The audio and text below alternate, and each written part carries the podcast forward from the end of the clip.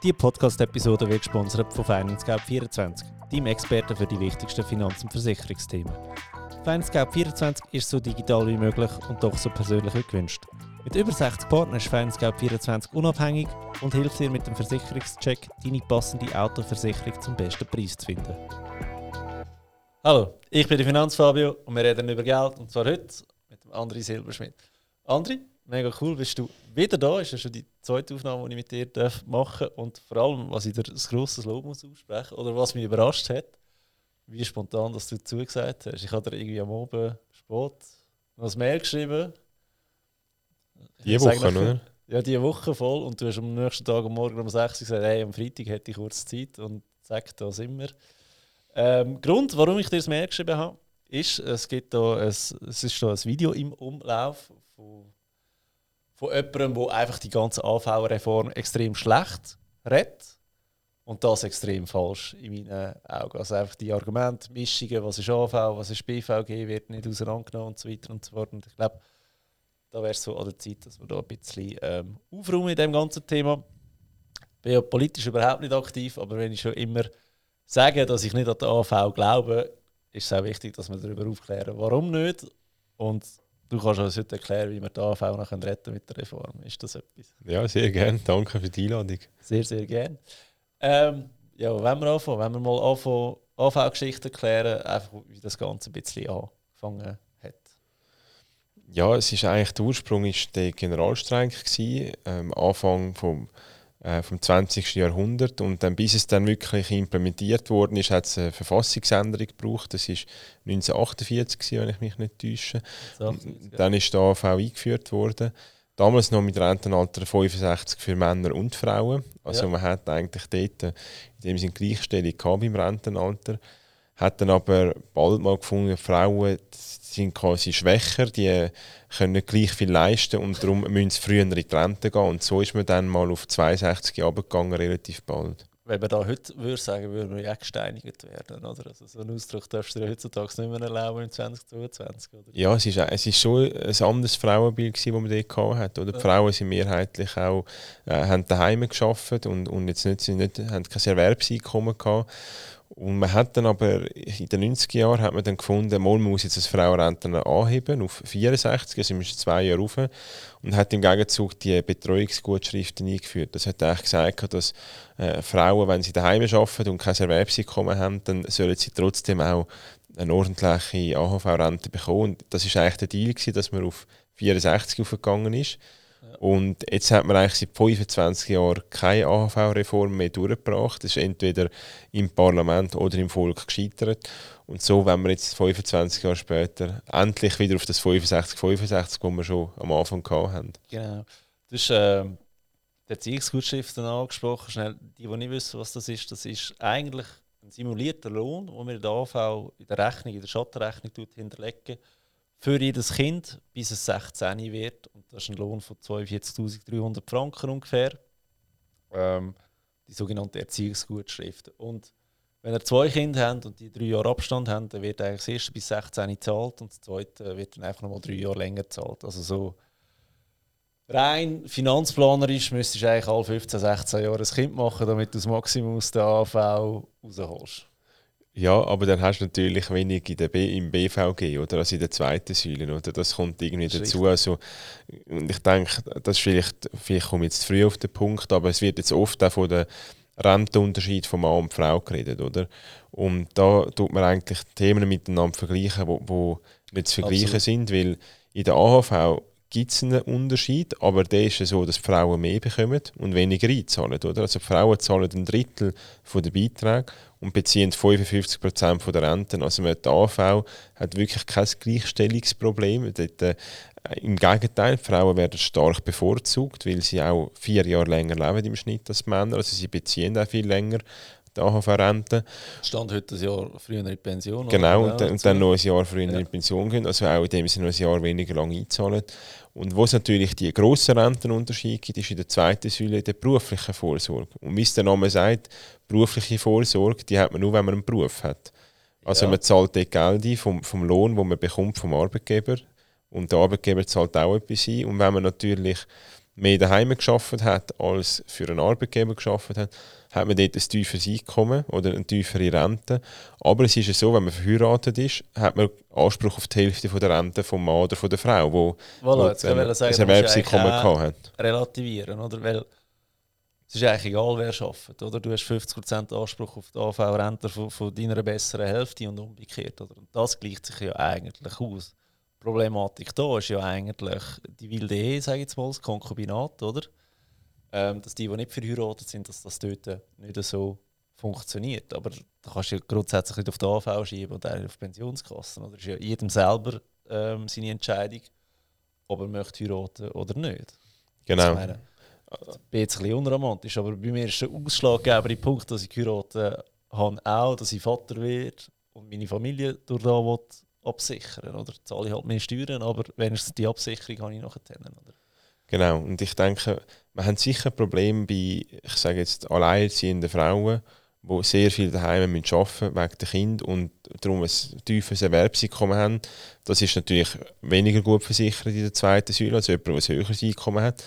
Die zweite Säule ist Kapitaldeckung, das heißt, umso mehr ich verdiene, desto mehr habe ich am Schluss. Oder? Das ist das Prinzip von der zweiten Säule. Und dort, glaube ich, ist aber das Problem ist ja dann nicht in der AHV bei dieser Person, sondern es ist vielleicht, dass sie in der Kinderbetreuung muss man schauen, dass sie bessere Möglichkeiten hat, um mehr zu arbeiten, dass sie sich kann weiterbilden kann, um einen besser bezahlten Job zu haben. Also ich habe wie das Gefühl, das Vorsorgesystem als solches diskriminiert eigentlich nur noch an einem Ort von Mann und Frau, und das ist beim Rentenalter. Also auch in der zweiten ja. Säule. Es gibt keine Bestimmung, die sagt, eine Frau ist besser oder schlechter versichert als ein Mann. Das ist alles geschlechtsneutral. Das heißt, wenn wir Rentenunterschied haben, dann ist es vor allem, weil die Erwerbstätigkeit eine andere war. Und vielleicht noch ein Satz, oder wieso die Vergleiche, die dann teilweise gemacht werden, was auch pauschal heisst, Frauen haben 30-40 Prozent weniger Renten als Männer, so nicht gehen. Wenn jetzt eine Frau verheiratet nie geschafft hat, in dem Sinne kein BVG-Einkommen hat, eine BVG-Rente, und der Mann war ein Manager, gewesen, hat auch viel verdient, hat eine riesige Rente aus der Pensionskasse. Auf dem Papier hat die Frau viel weniger Renten als ihr Mann. Aber in der effektiv haben sie eigentlich die gleich hohe Rente, weil sie haben, wie du gesagt hast, 50% Anspruch auf die Rente vom anderen. Ja. Wenn sie sich scheiden, dann kommt die Frau 50% von der Pensionskasse vom Mann über. Und das zeigt, dass wenn man die Statistik einfach so liest, Mann und Frau, und einen grossen Unterschied sieht, dass es in der Realität meistens gar nicht so der Fall ist. Genau, Praxis muss man dann noch anschauen, wie es dann wirklich aussieht. Finde es ziemlich gefährlich, wenn man anfängt mischen, weißt, AV und Pensionskassen, oder? Vielleicht noch schnell zu der AV, was man auch muss sagen, auch bei Verheirateten wieder. Es ist ja möglich, dass eine Frau gar nichts arbeiten Oder auch der Mann, ich will es jetzt hier nicht. Äh, und einfach der Partner zahlt eigentlich die AV-Beiträge mit, mit seinem eigenen Lohn. Also würde theoretisch gehen, 100% arbeiten, eine, eine Hälfte, die andere bleibt 100% daheim und es könnten beide auf die maximale AV-Rente kommen. Oder ist theoretisch auch möglich denkbar, ist nicht mehr so zeitgemäß, oder? Das ist vielleicht ein anderes Thema, dass der AV da einfach hinterher hinkt. Aber jetzt geht es ja eben darum, wie wollen wir sie für die Zukunft fit machen, oder? Ähm, Nochmal schnell zu der Leistung von der AV, weißt du, dass wir das auch noch schnell abdeckt haben, ist, ähm, es gibt ja die volle Maximalrente, die schnell erklären. Die Vollrente bekommst du über, wenn du 44 Jahre eingezahlt hast. Und eigentlich ab 21 musst du einzahlen bis 65, das sind die 44 Jahre. Die, die eine Lehre machen, die fangen mit 18 Jahren, das sind die sogenannten Jugendjahre. Da hat der Vorteil, wenn du irgendwann mal gehst, auf eine Weltreise ein Jahr lang und nicht einzahlst, kannst du das eigentlich dort nehmen, dass du keine Rentenkürzung bekommst. Weil eine Rentenkürzung ist ähm, doch ein 44. Das ist relativ viel, oder? Also was, was da gekürzt wird. Die, die maximale Rente bekommst du über, wenn du einen Lohn hast von 86.040 Franken Stand heute. Das kann jedes Jahr ein bisschen anpassen. Aber das sind so die zwei Bedingungen, die du erfüllt hast. Du musst 44 Jahre eingezahlt haben und du musst im Schnitt während deiner ganzen Karriere ein jährliches Einkommen von 86.040 Franken haben. Mehr verdienen nützt eigentlich gar nichts. Das wäre ja vielleicht auch mal eine Idee, dass man sagt, okay, wir, wir den, den Pegel auf, dass man mehr verdienen für eine höhere Rente, wäre wär vielleicht noch das andere. Ähm, aber das ist noch die eine Leistung, wenn es um die Altersrente geht. Was ich auch noch eine Ungleichheit finde in der AV, ist gesagt, es ist ja jetzt eigentlich gleich. Ich sehe noch eine andere Ungleichheit, und zwar bei den Witwen- und mhm. Witwerrenten. Muss ich ehrlich sagen, ich als Vater finde ich das auch nicht so fair, dass ich eigentlich nur Anspruch auf eine Witwerrente habe, weil ich Vater bin und dann nur ähm, bis das Kind 18 ist. Und nachdem bekomme ich keine mehr über. Bei den Frauen ist es ja so, unter gewissen Voraussetzungen, also wie lange sie schon verheiratet sind, wie alt das, also nein, sie müssen einfach das Kind haben, bekommen sie eine lebenslange Witwerrente über. Also das Kind, wenn das 18 ist, die Rente geht einfach weiter. Und das ist ja auch nicht wirklich fair. Nein, definitiv nicht. Also wir haben da auch eine weitere Ungleichheit und ich glaube langfristig muss das Ziel sein, dass eigentlich unser Sozialversicherungssystem unabhängig ist von deinem Zivilstand. Oder? Also ob du jetzt ja. ledig bist, verheiratet, geschieden, was auch immer, finde ich, sollte eigentlich nicht einen direkten Einfluss haben auf deine Rente, sondern äh, gerade zum Beispiel die Witwe- und Witwerrente, wo du eben gesagt hast, was den Unterschied gibt, dort finde ich, müssen wir ansetzen, ist es Kind rum oder nicht, oder? Und dass es vielleicht auch direkt dann quasi an Kinder gehen, also für Betreuungsleistungen, die du hast. Aber wenn, wenn Kinder draußen sind, dann gibt es eigentlich keinen großen Grund mehr, dass dann die Rente ausgezahlt wird, die ja vor allem da ist, eben wenn du neu in der Kindererziehung bist. Also ich glaube, das System müssen wir sowieso mal grundreformieren. Ja. Und das ist auch in der Politik immer recht schwierig. Und wir machen eher kleinere Schritte, vor allem wenn man 25 Jahre lang keinen Schritt wir gemacht sehen jetzt, welche Diskussionen das wir jetzt schon haben. Oder? Stell genau. dir vor, machst du das Ganze noch mehr auf. Oder? Genau, und darum müssen wir jetzt halt wirklich Schritt für Schritt gehen. Und, und wir sehen jetzt schon, dass kleine Schritte eigentlich schon eine riesige Debatte auslösen. Ja. Und ich meine, ja, vielleicht können wir darauf sprechen, oder? wieso machen wir überhaupt diese Reform? Das ist ja nicht, weil wir das Gefühl haben, das ist jetzt lustig und man Moment, dass irgendwie äh, jemandem etwas geben oder jemandem etwas wegnehmen. Aber die AV funktioniert im Umlageprinzip. Das heißt, da wird nicht viel Geld angespart, sondern ähm, die AV finanziert sich eigentlich durch die, die heute arbeiten, die, die heute konsumieren, also einerseits über Beiträge über die Löhne, aber auch Beiträge über die Mehrwertsteuer, zu denen, die heute Rente beziehen. Und das heißt, das Verhältnis ist eigentlich matchentscheidend. Und früher war es bei etwa 6 zu 1, gewesen, also sechs Leute zahlen für einen Rentner oder Rentnerin ein. Und heute sind wir nur bei etwa 3 und gleich sind wir bei 2,5 bis 2. Oder? Und 2050 sind es dann zwei Leute, die einen Rentner finanzieren müssen. Ja. Und, und diese Rechnung geht so langfristig nicht auf. Und am Anfang sind eigentlich alle im Parlament der Meinung, gewesen, ja, wir müssen etwas machen. Und jetzt im Abstimmungskampf höre ich plötzlich wieder, ja, die Lage ist doch nicht so schlimm, wir können eigentlich die Reformen ja. schleifen lassen. Da bin ich immer überrascht, wie teils Politiker während Monaten das eine erzählen und nachher im Abstimmungskampf dann plötzlich eine andere Meinung haben. Lobby oder was dahinter ist? Oder? ich glaube, das ist einfach Abstimmungstaktik. Oder? Man ja. will, wenn man gegen eine Vorlage ist, will man eigentlich die Leute verunsichern. Man versucht im Abstimmungskampf möglichst viel Verunsicherung zu schaffen und wenn die Leute verunsichert sind, sind sie eher gegen etwas als für etwas. Weil dann sind sie eher für den Status quo und finden, da kommt nichts Neues, oder? Und ich glaube, darum versucht man, man bringt irgendwelche Zahlen, vergleicht Äpfel mit Bieren, man eben sagt, es ist vielleicht doch nicht so schlimm. Und ich glaube, irgendetwas bleibt dann vielleicht bei jemandem hängen, wo dann zum, dazu führt, dass man sagt, ja, ich glaube, ich lehne es jetzt trotzdem an.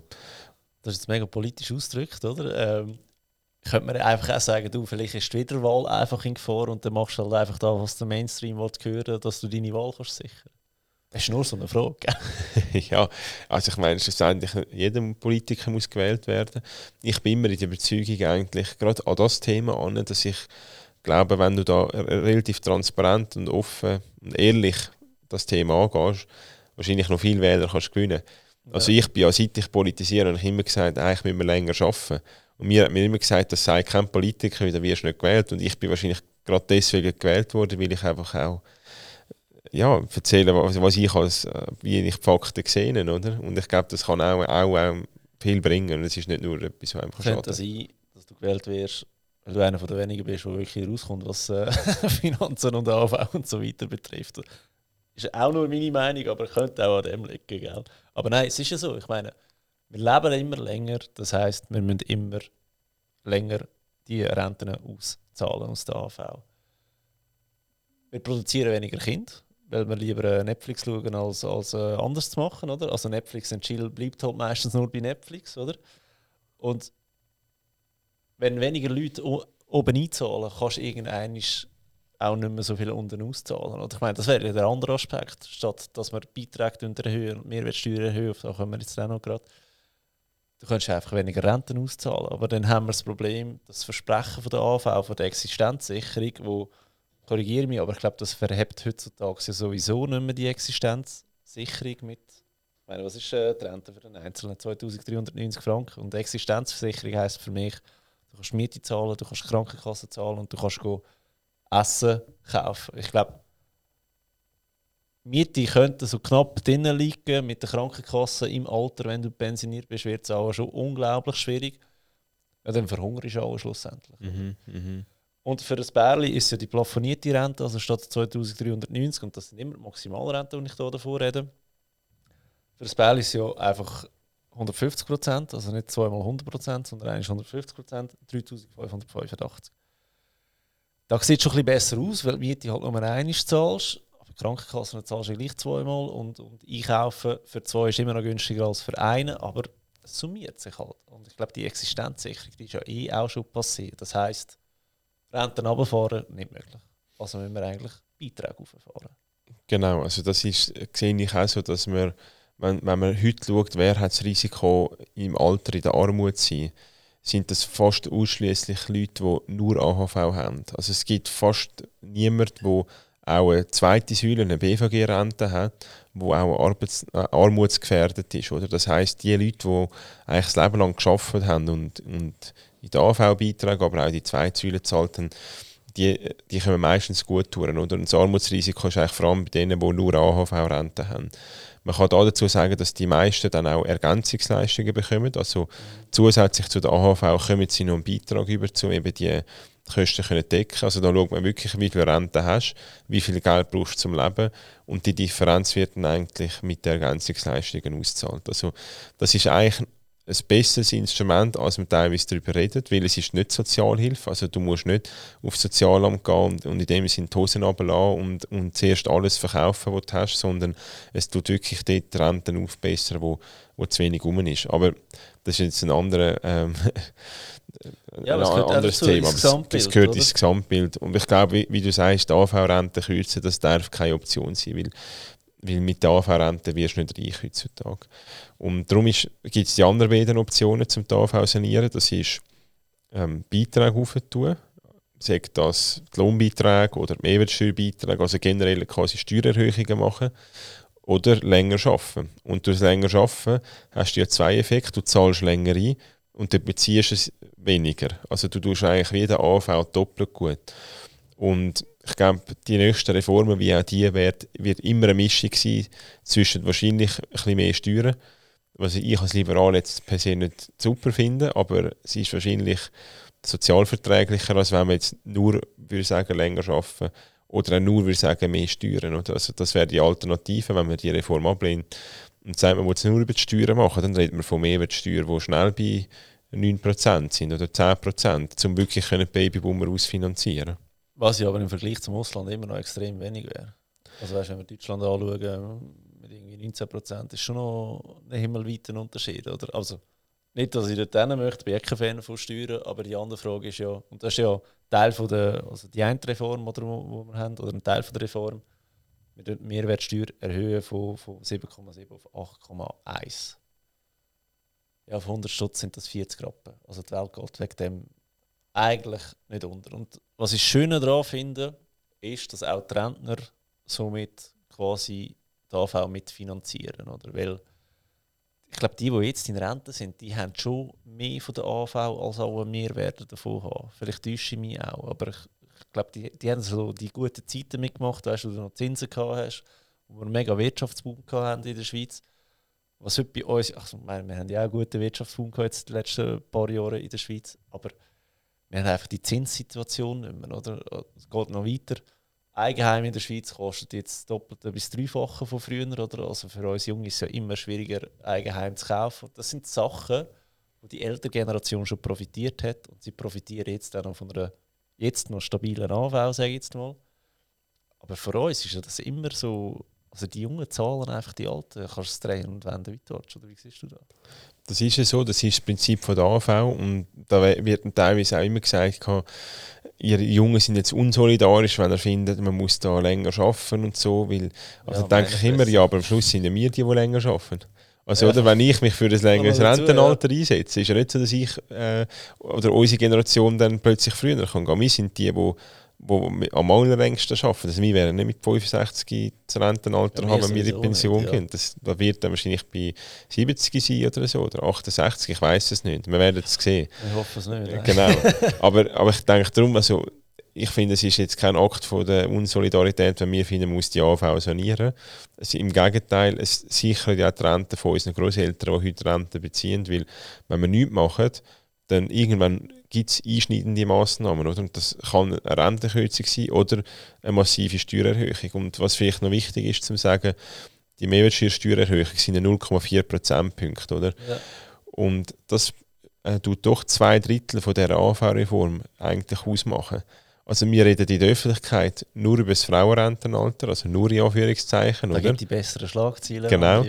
Aber wenn man schaut, die nächsten zehn Jahre haben wir ein Defizit von 18 Milliarden, wo wir wollen decken durch die Reform. Und die 18 Milliarden, zwei Drittel ist über die Mehrwertsteuererhöhung und nur ein Drittel ist über die Erhöhung im Frauenrentenalter.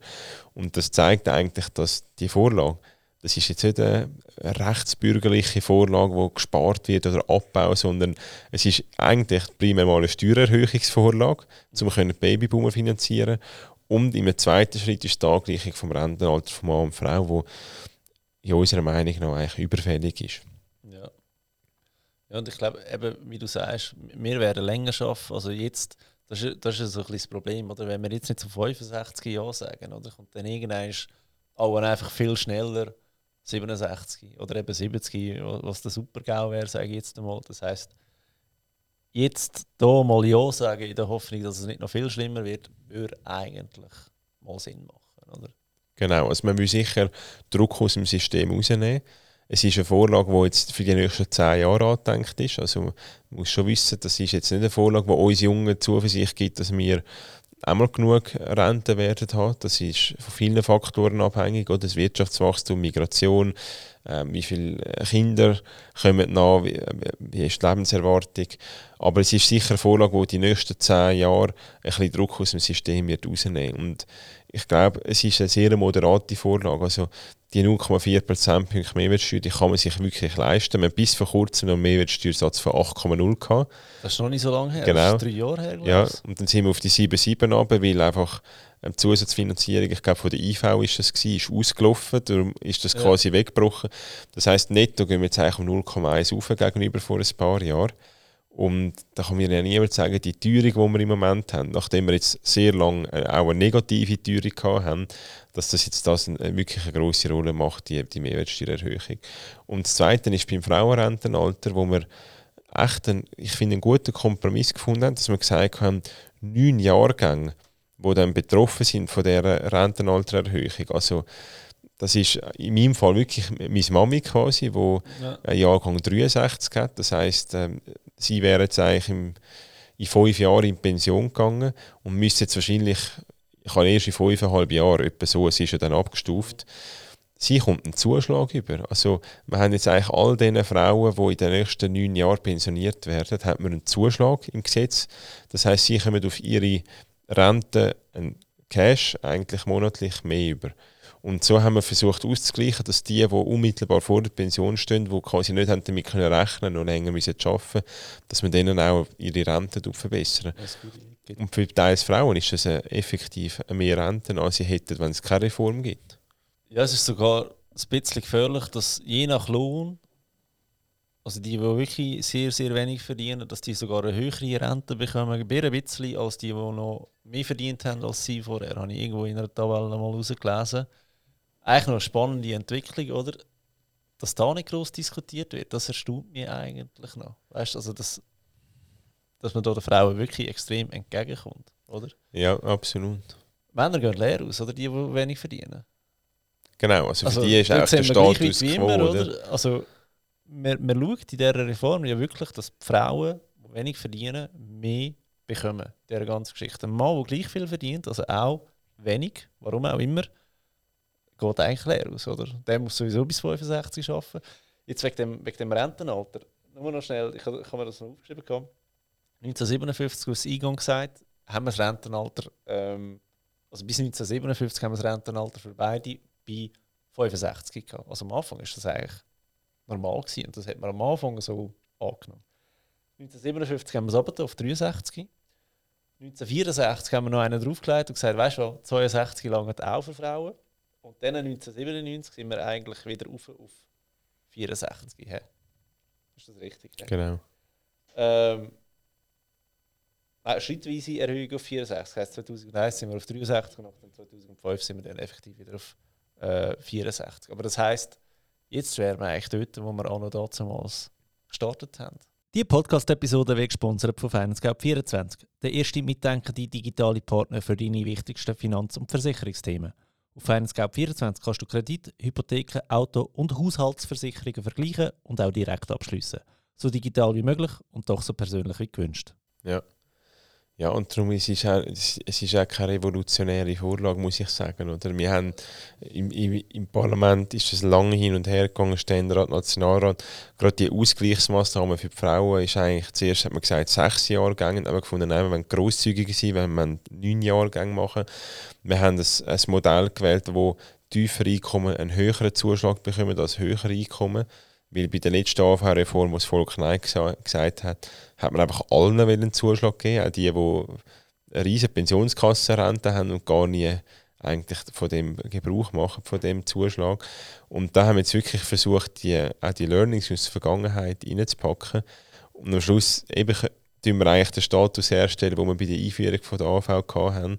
Und wir haben, weiss Gott, schon viel Fortschritt gemacht in der Gleichstellung seit dem 1948. Und natürlich ist es so, dass nicht alles perfekt ist. Und ich, teilweise wird dann gesagt, wir Frauen müssen jetzt das uns quasi zurückbehalten, um in anderen Bereichen können zuerst Gleichstellung haben, bevor wir es da quasi weggeben. Ja.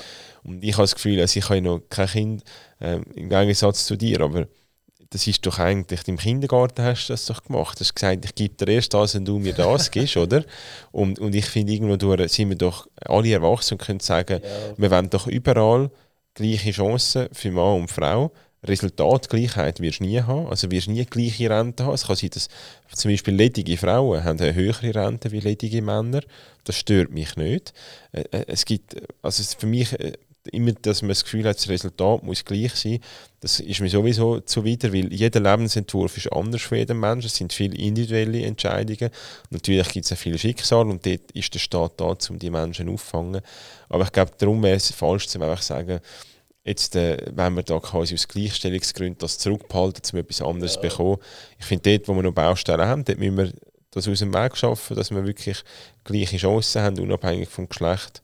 Und das Resultat, das ist dann abhängig vom Lebensentwurf. Gut, weißt, was ich ja verstehe, und da bist ja du auch voll auf dieser Schiene, ähm, die Lohnungleichheit zwischen Mann und Frau, oder das ist einfach immer noch Schweinerei. Also gleiche Arbeit sollte gleich gezahlt werden. Aber das ist ja nicht etwas, was Politik wirklich gross kann machen kann. Also so läuft es einfach in den Geschäften, das ist zum Teil Lohnverhandlung, das ist intransparent. Sind alle selber schuld, wenn ihr nicht über euren Lohn redet im Geschäft, oder? Was man ja nicht so gerne macht. Aber würdest du das machen, könntest du als Frau, wenn du weißt, hey, mein, mein, mein Bürokollege nebenan, der den gleichen Job macht wie ich, gleich ausgebildet ist wie ich, gleich viel Erfahrung hat wie ich, der verdient 20% mehr, ja, dann läuft doch einfach ins Büro vom Chef und sagst, Kollege, da läuft das so nicht, oder? Und dann musst du halt Lohn verhandeln, oder?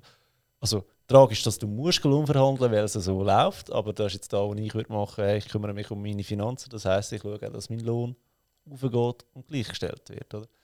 Dann hätten wir die Probleme in der AV auch weniger, weil dann wäre ja die AV-Rente der Frauen auch wieder höher, weil mehr AV-Lohn gleich, mehr AV-Beitrag gleich, mehr AV-Rente am Ende des Tages. Und auch BVG, oder am Schluss wirst du dann mehr in der zweiten Säule gehen.